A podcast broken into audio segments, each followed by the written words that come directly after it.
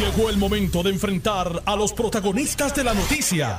Esto es el podcast de En Caliente con Carmen Jovet. Muy buenas tardes y gracias a Dios que es viernes. ¡Qué madre, Dios mío!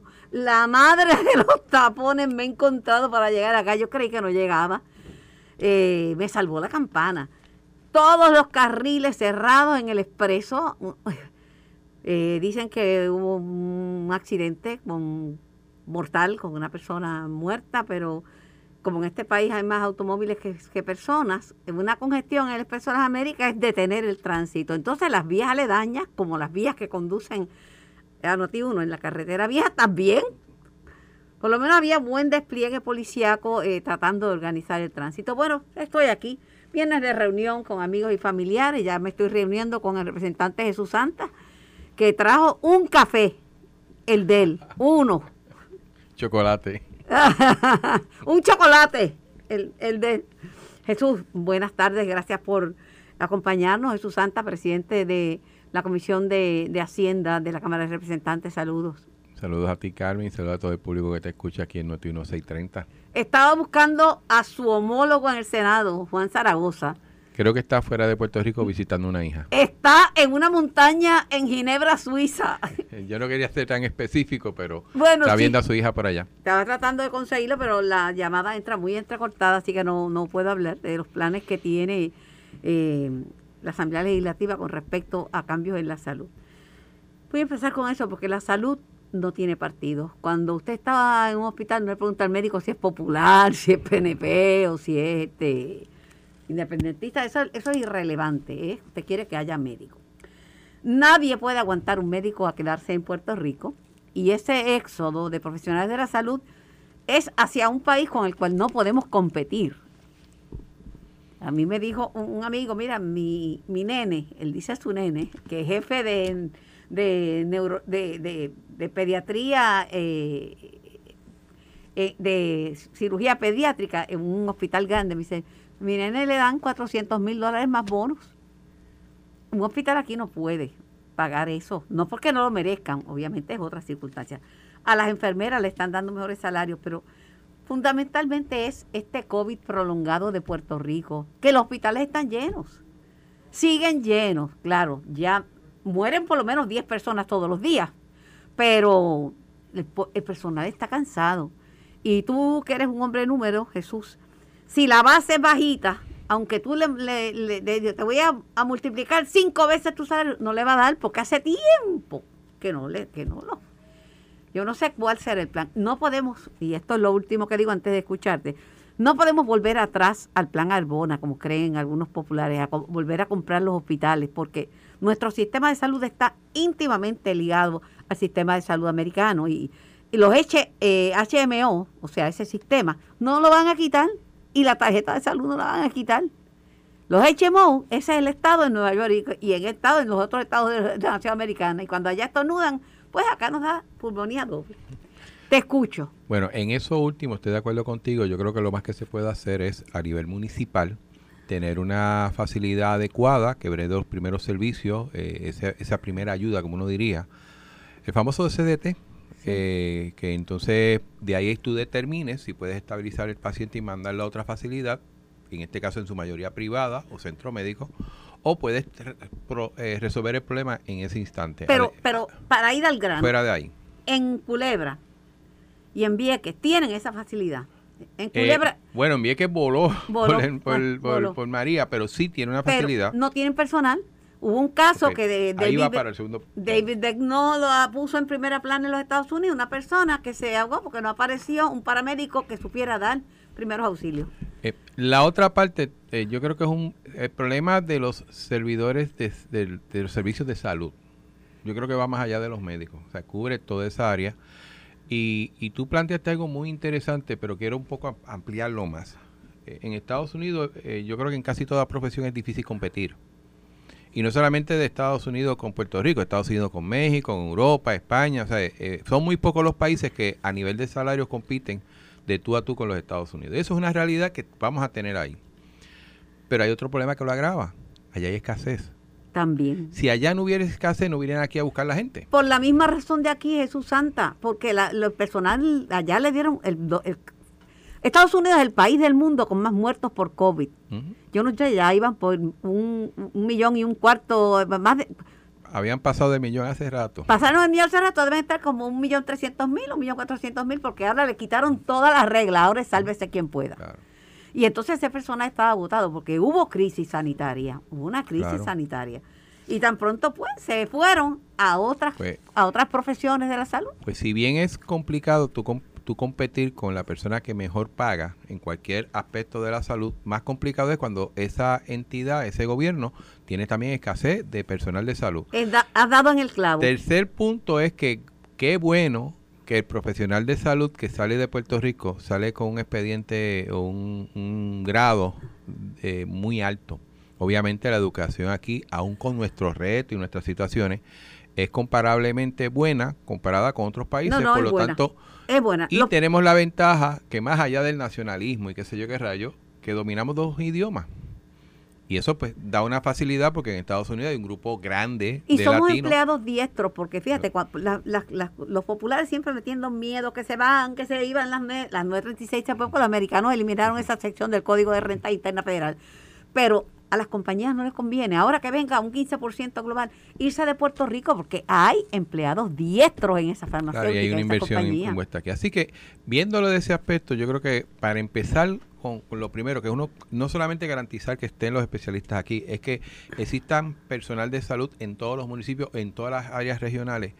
Yo recuerdo que en el pasado, cuando un estudiante salía de, de ciencias médicas, tenía que brindar un servicio. Una pasantía de un año. eh, de no sé si uno o dos años. Sí, le daban una pasantía Eh, de un y, año. y creo que era de menos si era, por ejemplo, una, la isla municipio. sí. O sea, por dar un ejemplo, yo, yo sugiero, mira, si tú sales de aquí y yo te voy a cobrar, porque aquí aún, aún pagando, aquí la salud cuando tú estudias para medicina o cualquier cosa es muchísimo menos que en los Estados Unidos. Así que ya tú tienes una ventaja, pero si a eso yo te bajo un poco más, yo necesito que tú me lo repongas con dos años en que si te quedas en la isla grande, pues te quedas con un año, o cosas así, ¿no? Y, y un poco mover a que ese servicio se siga Pero dando. tienes que hablar con el colegio médico, porque el colegio médico está pensando en hacer un paro como el verano del 2019. Yo, yo creo, yo creo que eh, tú tienes que hacer la presión en este país para que las cosas Sí, se pero muevan. no- no, pero pues- yo creo que al final del día va, va, yo confío que lo, se, se logre prevalecer Ah, y- la sensatez. Ya sé, Sí, hay que, hay que dar una dosis de sensatez porque Sí. no, no, no estiren el chicle demasiado. Aparte de eso, Entonces, Jesús, segundo, los ingresos de los de los médicos. Yo sé que el gobierno tiene un reto en sus salarios, pero también dependen de los planes. sí, eso es Y correcto. en ese sentido tenemos que, sin ir al, al tiroteo político, tenemos que sentarnos a ver cómo corre esto, porque no es posible, para mí se me hace bien difícil pensar que un plan que recibe tanto fondos federales, fondos estatales y todo ese tipo de cosas en Estados Unidos pueda pagarle más a un médico haciendo la misma gestión que aquí.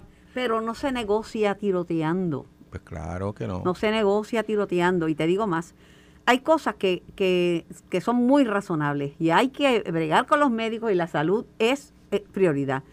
Pero el presidente del Colegio Médico dice que le paguen a 15 días. ¿Quién paga en Puerto Rico a 15 días? Mis clientes me pagan a, a- a tres meses, los que me pagan bien.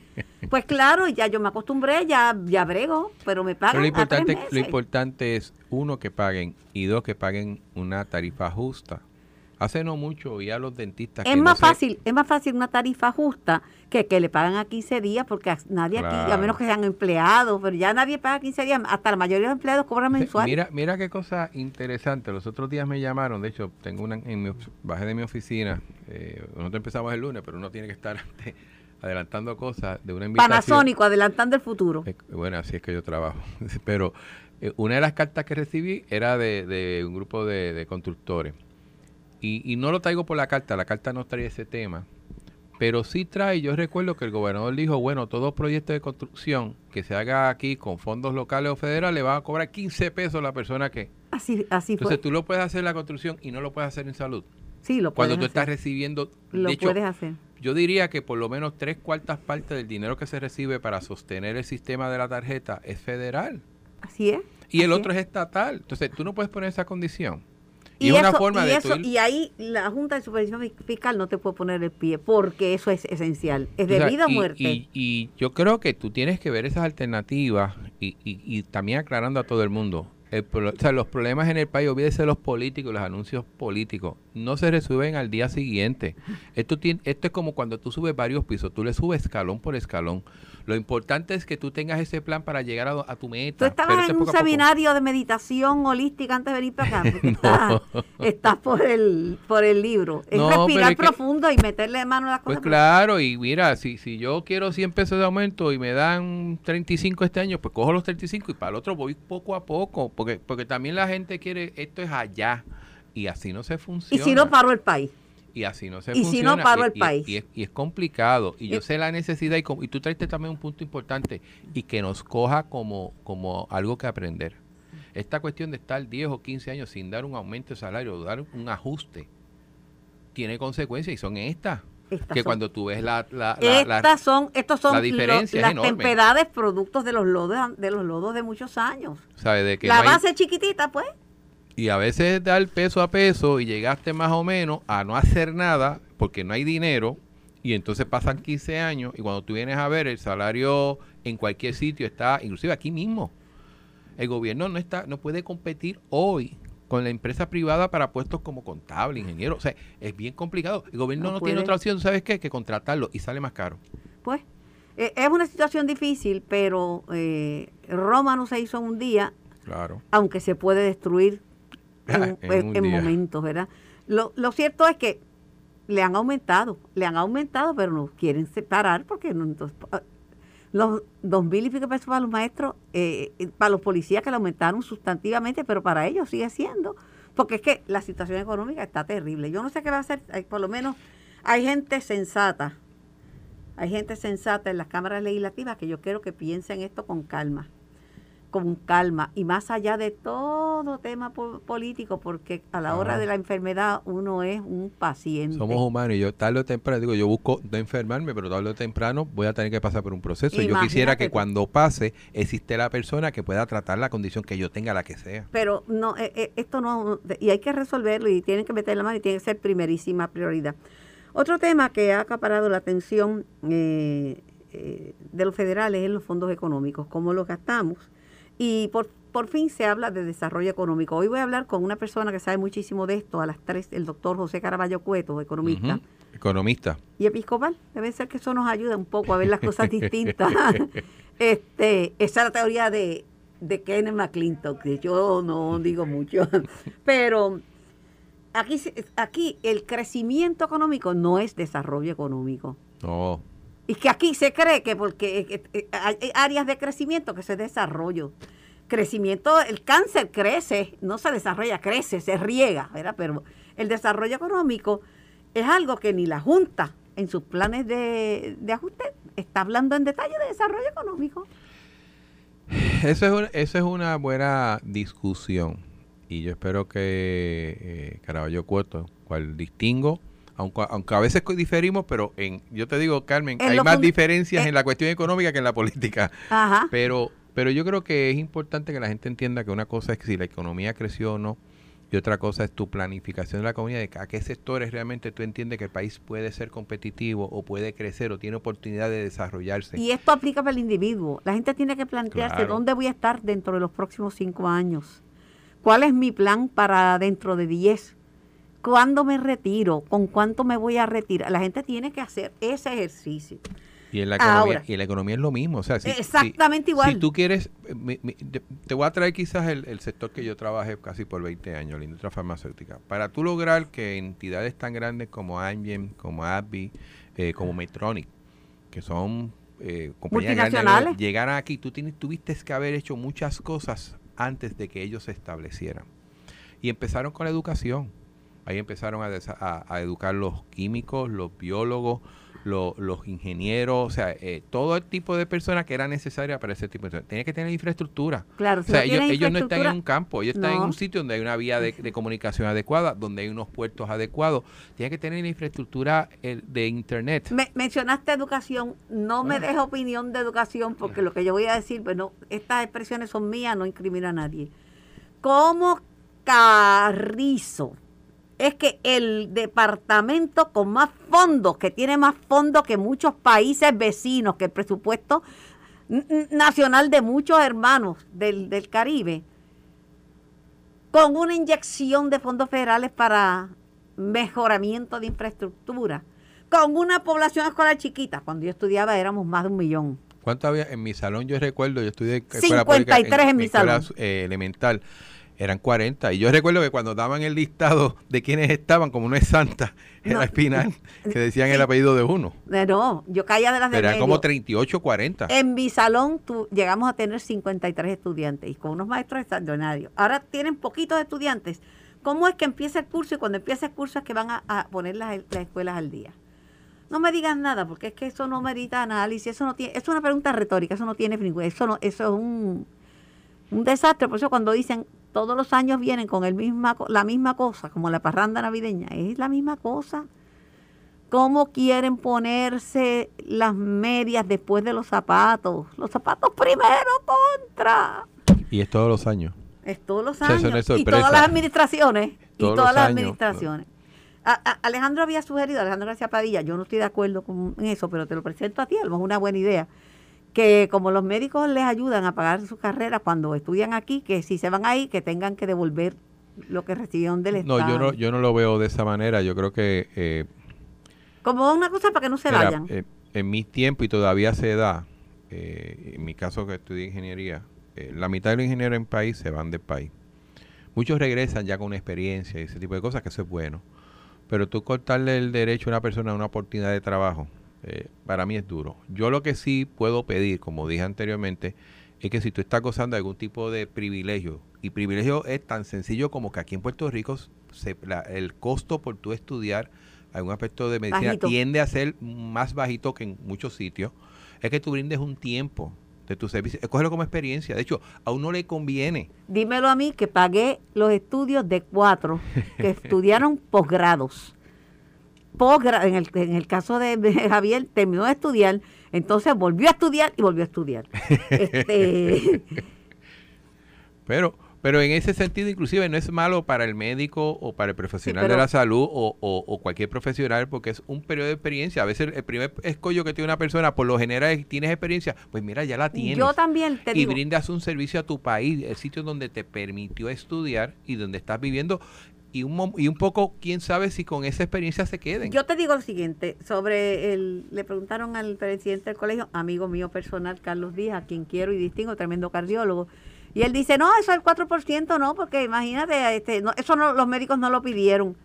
Mira, yo le arranco la mano, porque yo pago el 33 por un lado y el, y el 15 por otro, pago dos, 33 y 15, que me den un 4, le arranco la mano a Hacienda que se lo extiendan a un yo pediría que se lo extendieran a un mayor número de profesionales porque no eran no es a todos.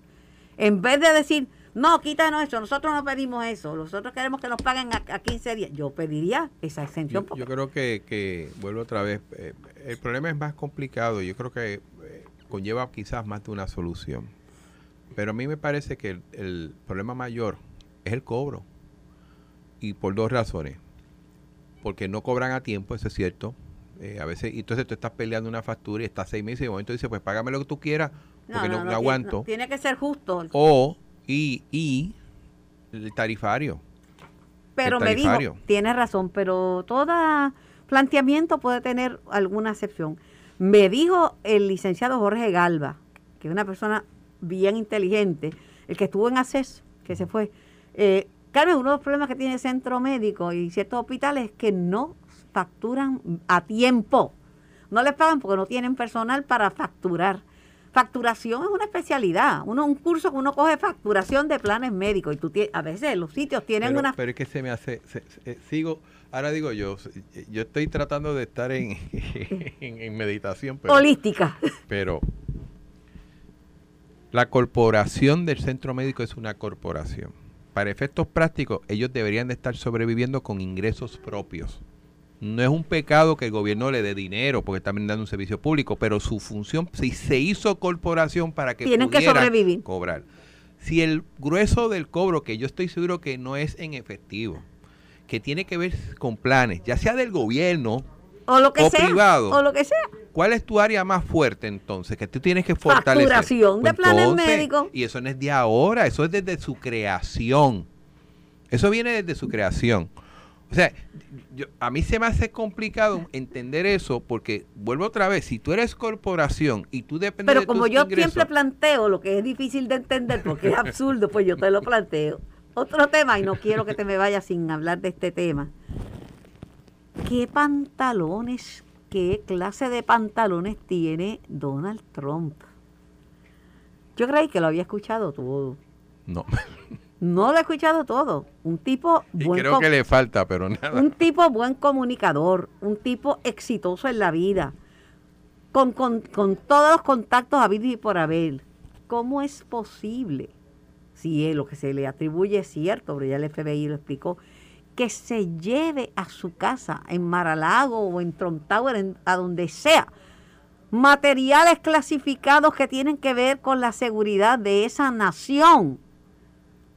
Cuando el presidente, hay archivos y, hace tiempo se le, estaban pidiendo, supuestamente alguien lo vio que estaba destruyendo, dice en un libro que publicó una ex periodista del New York Times, que lo vi que destruyeron, lo vieron y hay fotos de él destruyendo cosas clasificadas y echándolas por el inodoro. Eso, no lo sé, no me conta, lo dice ella, allá Juana con sus pollos, pero que, que, y entonces el que nunca, el que siempre contestaba, ejerció su derecho a callar. Y cada vez que le preguntaban, me amparo en la quinta enmienda de la Constitución de los Estados Unidos de Norteamérica. Como fue muchas veces, same answer, same answer, same answer, same answer. O sea, lo mismo, lo mismo, lo mismo, lo mismo, lo mismo. Dame tu lectura de ese incidente. Bueno, es importante un poco entenderlo, porque al principio cuando dijeron lo de eh, meterse allí a la residencia de Trump, de Maralago, sí. So- sonó Como- un yo dije, bueno, ¿qué abuso de fuerza. Sonó abuso de eh, fuerza. y es que cuando un presidente deja de serlo, literalmente casi todo, por no decirlo todo, de lo que él haya estado, escrito, hablado, todo ese tipo de cosas, eh, eso, quien es propietario de eso es el mismo gobierno de Estados Unidos porque se entiende que es probable que algún tipo de comunicación, de escrito, de, de, de lo que sea, de lo que dijo, de lo que hizo el gesto, de todo lo que sea, pudiera involucrar un issue de seguridad nacional. Eso es así. Ese es así. O sea, eh, distinto a que usted cuando se va de su trabajo coge una cajita y pone todos los papeles y las cosas y se los lleva una, aquí. planti- una plantita y algunos libros y A- una a- foto. acá no funciona así. Por lo tanto, es una obligación en ley, en ley, que los presidentes cuando se vaya, prácticamente casi todo ese tipo de documentación se lo den o lo dejen para que el mismo gobierno, una entidad, ahora no recuerdo cuál es, es la encargada de guardar todos esos materiales y esos escritos, National, National notas. Archives, los archivos nacionales. Eh, exacto, y, y, y que se guarde. Pero es por esa razón. eh, no es por y, pa- y lo que se alega es que él no hizo eso. Él Pero- se llevó una parte de esos documentos que pudiera poner en riesgo la seguridad nacional. Pero vamos ahora a la reacción, porque cada acción tiene una reacción. Claro. Wow, Es- está, eso es física. Eh, eh, física, tú eres ingeniero, yo estuve allí apenas un año, me di de baja porque era un bien machista el colegio, no había mujeres, pero Es. Eh, me estás mirando, pero sabes que tengo razón. No, Este, es cierto. eh, es- hubo, ya no. hubo unos años que ahora son mayoría. ahora son mayoría, ahora son mayoría. Lo que quería decirte es que la reacción de muchos ha sido ir allí a a asaltar el FBI y a, a matar gente del FBI, seguidores de Trump airados porque piensan, él dijo, esto es que él, él es tan simplista que lleva un mensaje que lo capturan rápido. Estos, los demócratas, desde que yo anuncié que yo iba a volver a postular para la presidencia, que Quieren quieren sacar de carrera y hacerme daño. Así que hay que prepararse para la violencia que venga de esa acción. Entonces Biden, que yo lo veo como, como ido, pues seguirá ido. seguirá ido.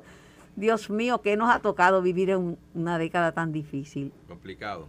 complicado, mensajes populistas y vuelvo y repito, para no ofender a nadie, ni demócratas, ni republicanos, ni repúcratas, que eso, eso lo aprendí hoy de Juan José Díaz, un amigo mío, analista. Para repúcratas, republicanos y demócratas.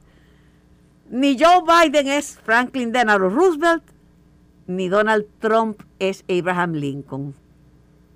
Ah, uno está en el mismo partido que el otro, pero no son lo mismo ni se escribe igual. Como hay muchos populares que no son Muñoz Marín, pero eso es para otra cosa, eso es para otro día. Me voy a la pausa, regreso con más, gracias al representante Jesús Santa, siempre es un, placer, un baño de un bálsamo de alegría. Al hombre se le despasea el alma en el cuerpo y siempre tan contento. Dios mío, Dios lo bendiga.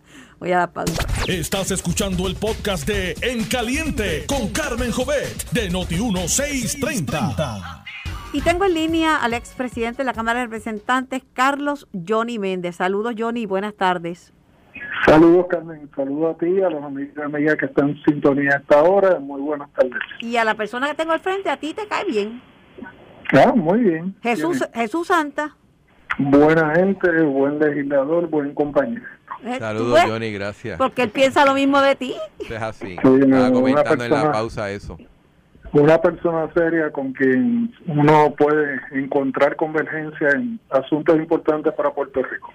Además que le baja los decibeles. Yo ve- venía volviéndome loca porque cerraron el Expreso de América y yo siempre estoy a tiempo en mi trabajo y no falto. Y creí que no llegaba. Y llegué como una loca y vi a Jesús que está muy tranquila. Eso es que una persona muerta, tranquila, ya está aquí. Se me, me- se me bajó el- la neura.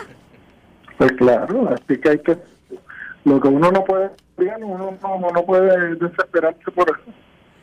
Pero hay algo que desespera. Yo sé que yo sé que tú eres republicano, pero Donald Trump ha hecho algo que de ser cierto pone en peligro la seguridad nacional de los Estados Unidos. Tú, tú no, tú no te llevas documentos para tu casa. No, no, no, pero hay muchas especulaciones. Yo creo que él ha hecho algo que es muy correcto, que es que sencillamente ha pedido que se haga pública el requerimiento de, de la orden de cateo de su casa. Eso es importante. Eso es importante. Yo creo, yo creo que eso es lo más correcto que debe hacer y él lo ha autorizado. Así que ahora la bola está en la cancha de, del Estado de, de hacerlo público para que así dejen de, de haber especulaciones sobre ese asunto. Pero yo él, Porque- ya, pero ya él dio el primer paso, mi querido Johnny, antes de venir a- con esa posición tan correcta como tú la esbozas, vino y dijo, vino y dijo que, que eso era los, los demócratas que le tienen miedo porque él había anunciado su disponibilidad para la presidencia en el 2024. Es que eso, eso a mí me recuerda, ¿te acuerdas aquellas investigaciones del Cerro Maravilloso también? Que tú fuiste una actora muy importante específicamente eh, para que te supiera la verdad.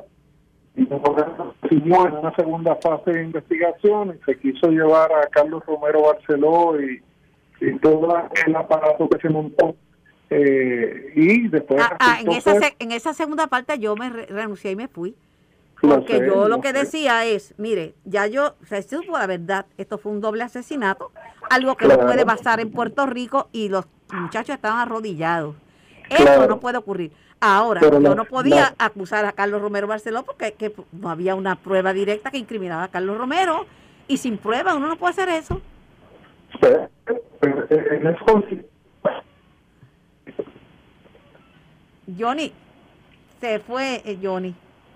No, estoy aquí. Ah, que, ah, bueno, pues ya digo, pero, pero Trump, las fuerzas de Trump están violentas. Hay un tipo se metió en el FBI dispuesto a matar a gente del FBI. Ah, Eso es que te digo, o sea, hay que tener mucho cuidado con la acción que está tomando eh, el- la mayoría demócrata en el gobierno de los Estados Unidos. No, Se me está yendo, querer. se te está yendo la señal, parece que está... por querer, Ahí. por querer desbancar a Donald Trump de una posible aspiración. A menos que lo que tengan sea correcto y válido, porque él tiene un pleito en Georgia, son varios pleitos, varios frentes, Sí, donde sí. a un individuo que es el republicano, que es el equivalente al presidente de la Comisión Estatal de Elecciones, él le pidió directamente eh, votos Sí, sí. contra. Hay, hay, hay varias, varias investigaciones. Yo creo que lo mejor es para el Partido Demócrata que, que fluyan esas investigaciones antes de, de tener una, una persecución directa hacia la figura del expresidente. Preguntaba el amigo analista que me precede, Luis David Colón. Si el PNP cree que las tiene fácil en las próximas elecciones porque la, el, ha empequeñecido el partido. Y esto de cara, de cara a, a, la asamblea, a la asamblea que está para el próximo fin de semana, no este el próximo. ¿En qué condiciones tú ves al PNP? Porque ha perdido gente.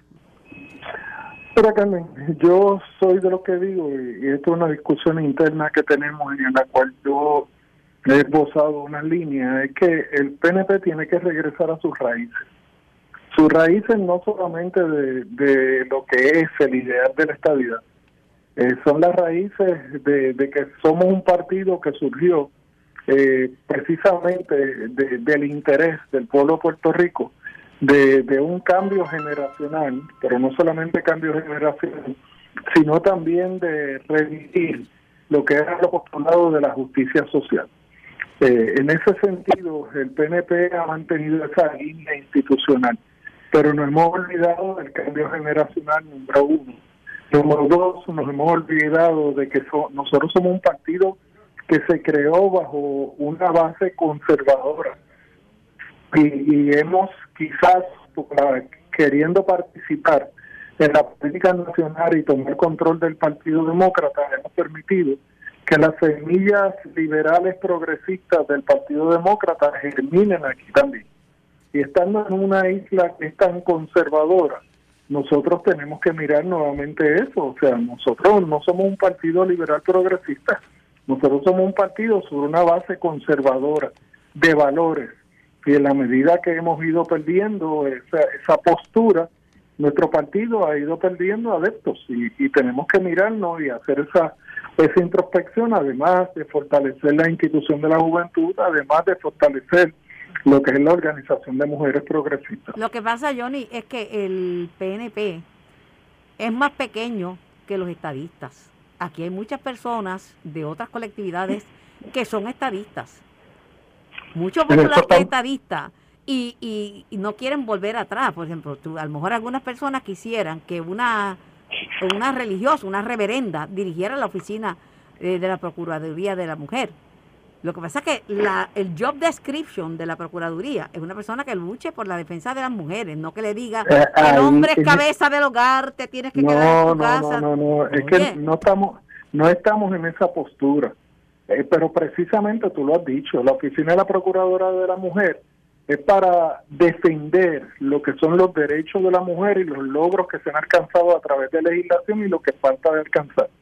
Pero hay otras personas que quieren utilizar esa institución y otras instituciones para adelantar otras agendas que no tienen que ver nada con lo que es la razón de ser de, la creación de esa oficina. Agendas progresistas, agendas liberales. Y tú no y si eso es lo que queremos lograr, pues pues no, ese no es el lugar, ese no es el foro, hay otros foros que, que son para eso. Pero en la medida que, que nosotros reconozcamos que somos un partido conservador, no con esa agenda retrógrada de derecha, ultraderecha, eh, casi del TIPA, no, yo no estoy hablando de eso, ni de RECMEX tampoco. Estamos hablando de, de posturas que van, de, eh, van atadas a lo que es la razón de ser del Partido Nuevo Progresista y, la filosofía republicana, no extremista, sino la, la postura republicana de centro, que, que fue la que trató y mantuvo aquí donde ya por eso yo te digo, eh, tienen que, es la, la, la, base de estadistas es más amplia y hay estadistas demócratas y hay estadistas... Y hay, muchos y hay muchos estadistas que no pertenecen al Partido No Progresista, en eso estamos claros. por eso. Y hay estadistas demócratas, pero que son demócratas de centro, demócratas de derecha, no demócratas liberales progresistas. Qué curioso que aquí los demócratas liberales progresistas... Pero ser liberal no es... ser liberal, yo ni ser liberal no es una mala palabra. Ser liberal eh, eh, no es una mala palabra. En algunos, en los issues sociales, yo soy bien liberal. En los issues económicos, soy bien conservadora. Eso no. Y yo soy, y yo soy, yo soy un republicano de centro que cree en el liberalismo, creo en el liberalismo económico. Creo en el liberalismo de, de otras vertientes, acepto lo que ha decidido el Tribunal Supremo sobre los matrimonios del mismo sexo y todo lo demás pero no avalo eh, un Estado socialista, eso no lo avalo. Ah. Y en Estados Unidos los liberales progresistas demócratas avalan la postura socialista. Yo no las avalo. Déjame aclarar algo que como cambié de tema, es porque siempre, es, el tiempo siempre me está traicionando, estos son temas profundos. me corrige un buen amigo, más que me corregirme, me, me, me, me señala que el Mm. registro se dio porque en junio el FBI le envió un supina al presidente y él no le prestó atención. Trump tiene copia de la orden y el recibo y puede divulgarlo él libremente. O sea, él puede, él puede darle a conocer por qué se hizo eso. Bueno, eso, esa es una información adicional. Yo creo que si el presidente tiene esa información, que la haga pública y, y es una manera de, de quitar posibles especulaciones y el pueblo norteamericano y incluso los, los ciudadanos americanos aquí en el territorio podemos aclarar esas dudas que podemos tener. Yo te digo que la paz mundial no la podemos poner en un hilo. No, el, el no, capricho, el capricho porque vienen las elecciones de Nancy Pelosi, No, de ir a provocar a China con Taiwán, un país que es el principal socio comercial, un país que tiene la deuda de los Estados Unidos en sus manos. y las alegaciones y las alegaciones que se hicieron con respecto a documentos que se pudo haber llevado el presidente son un asunto serio pero también la acción de la de la speaker de la cámara federal yo creo que es un acto de provocación en un momento muy neurálgico de las relaciones de Estados Unidos y China Pero te voy a decir una cosa, eh, de igual que hay un grupo fanático de los mismos que asaltan el Capitolio, que eso no tiene nombre, Johnny. Eso no tiene nombre. En lo que yo vi allí, eso no tiene nombre. Este, eh, tratando de coger al, al vicepresidente Mike Pence. ¿Qué es eso?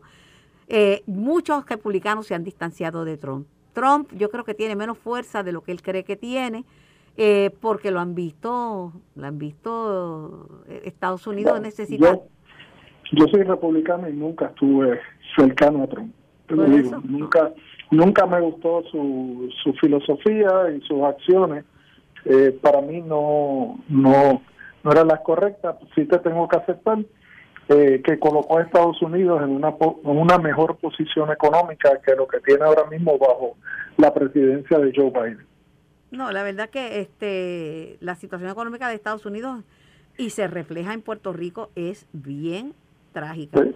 Y el envolvimiento, el envolvimiento de Estados Unidos en la guerra en Ucrania es puede traer Oye, serios, el- serios problemas, serios el problemas. nivel de aceptación del presidente Biden y de Kamala, la vicepresidenta, en este momento está en un 19%. Bajísimo. No, no, es, es una cosa que es horrible. nunca antes visto en la nación norteamericana, nunca.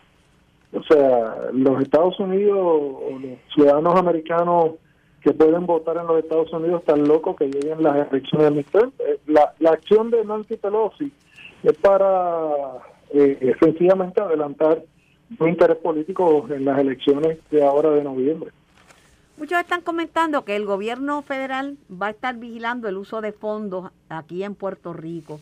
Eh, aparece el gobernador de Puerto Rico con el subsecretario del Departamento de Comercio de Estados Unidos, de Estados Unidos Don Graves, y el comentario de algunos eh, líderes políticos es que hay que velar a los puertorriqueños de este partido porque se roban los chavos federales. Eso, eso yo creo que, que es sencillamente un comentario eh, tonto.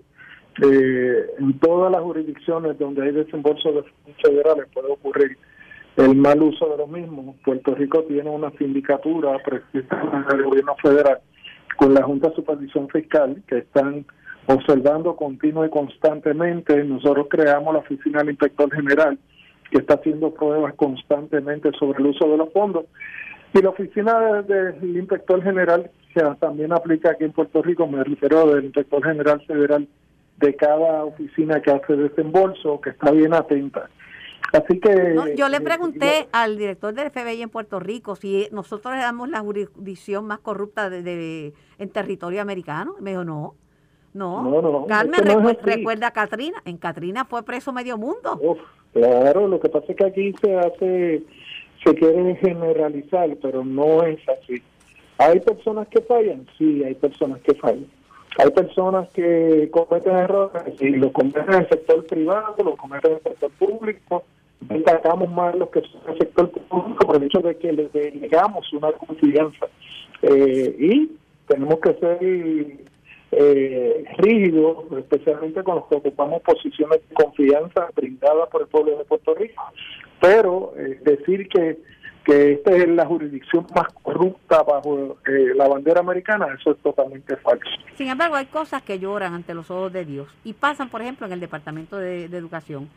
Todo ese allanamiento y las críticas al uso de los fondos federales Restart, el arresto de una persona a cargo de uno de esos, pro- eh, o sea, el allanamiento de, y la confiscación de Eso- mate- materiales de... Este, este- Eso te iba a decir, Carmen, no, no adelantemos hasta que no termine la investigación No, de la oficina del pero el mismo el mismo secretario está cooperando y él dice... Claro, es, que, es que es su obligación. El no hacerlo conllevaría una obstrucción. pero Johnny, el mismo secretario dice que eso le hace daño a la imagen de, de- de Ah, educación. sí, el que diga que no le hace daño, claro que le hace daño, pero en términos de, yo no sé si allí, y yo no estoy tapando el cielo con la mano, si hubo algo ilegal que caiga todo el peso de la ley, pero no quiero adjudicar desde ya que hay ilegalidades hasta que no se rinda un informe e incluso unas recomendaciones para una investigación más eh, exhaustiva por parte ya de las agencias de, de ley y orden del gobierno federal.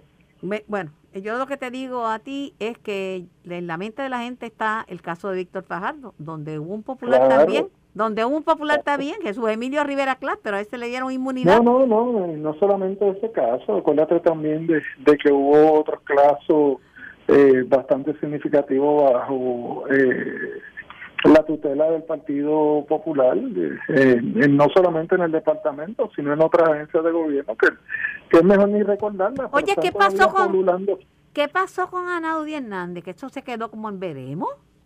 Anaudi y otros actores adicionales que todavía están esperando juicio. Así que yo a mí, yo yo te voy a decir algo, Carmen, yo eh, no me gusta hablar de los casos que todavía están en, en, en los tribunales federales porque el daño colateral que se le realiza a la familia eh, sin que todavía se celebre un juicio eh, es bárbaro.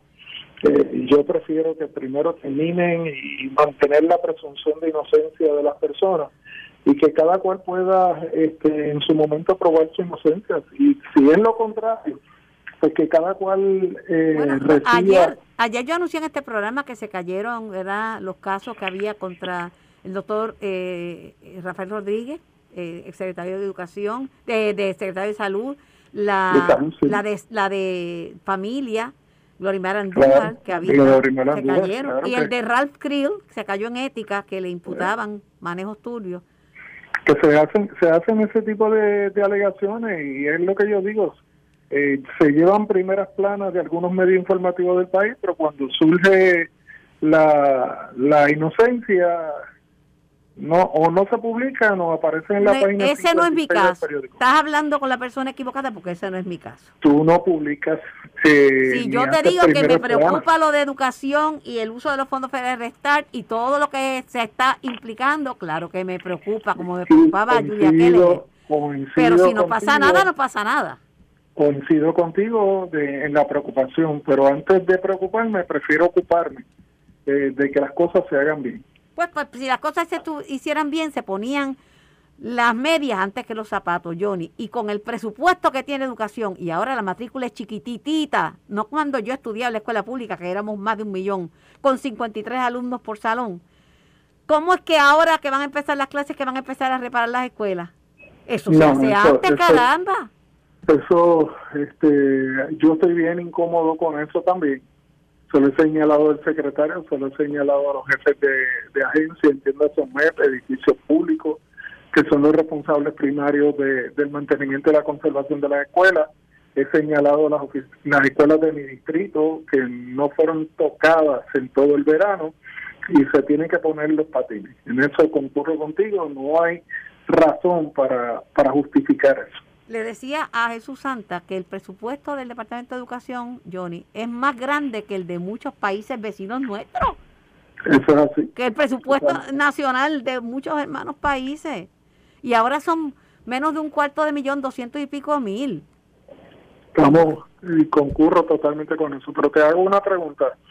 Eh, ¿Es malo ponerse zapatos y medias? No, no, es malo ponerse los zapatos y las medias encima de los zapatos. Si, Ah, ok, si vas a ponerte zapatos con medias, ponte las medias primero. Está bien, no, pero si no me quiero poner media, pues me quedo sin media. Por eso, ¿eh? Si no estoy- bien. pero si te va a poner zapatos con media, la media va después. Está bien. Y Santa, ¿se pone zapatos sin media? Santa andaba con media puesta y la media primero y el zapato después. Está bien. Y a ti no te veo, pero espero que estés con zapatos sin media. Así mismo es. Oye, en esta convención del PNP, ¿tú crees que aflorarán los carteles y la propaganda Jennifer gobernadora? No sé, porque es que, vuelvo y te digo, se hacen tantas especulaciones. que- y, y tú sabes mi relación con Jennifer, y en ningún momento Jennifer me ha adelantado, me ha hablado a mí de una aspiración a la gobernación. Ahora el único presidente y candidato a gobernador del PNP es Pedro Pierluisi. Pero ella dijo que en donde quiera que se mete, todo el mundo le dice que corra para la gobernación. Pues, pero el proceso de erradicar candidatura del próximo año, finales del próximo año, vamos a esperar. Pues si en el Ella PNP, está ahora, pero ella si en el está PNP muy feliz. pero ¿por qué tú me dices Sí. eso si tú decían que en el PNP nadie le tiene miedo a las primarias, que todo es Nadie, este es un, este es un partido que nació de, prima- de primaria. Nadie le tiene miedo. Entonces, Aquí no hay señalamientos de dedo. Pero en este momento especular de una primaria de Jennifer, Pedro Pierluisi, mismo, es hacer una novela donde quizás eh, lo que merecemos hacer es una película y no una novela. Es una novela de un solo capítulo. Ya, se acabó. bueno, vamos a ver, yo no sé, si tú lo dices, este, Un solo acto. Es más, vamos a hacer un solo acto, una zarzuela de un solo acto y ya, se acabó. pues, pues, como dicen que cuando el río suena, pues por eso que yo te pregunto, porque porque agua atrás, no sé. Claro, pues. Pero, Pero si, yo no oigo pero si nada Je- sonando Jennifer iba a ser, y Jennifer, Jennifer iba a, ah, te lo voy a poner bien difícil, Johnny. Jennifer iba a ser la gobernadora de Puerto Rico.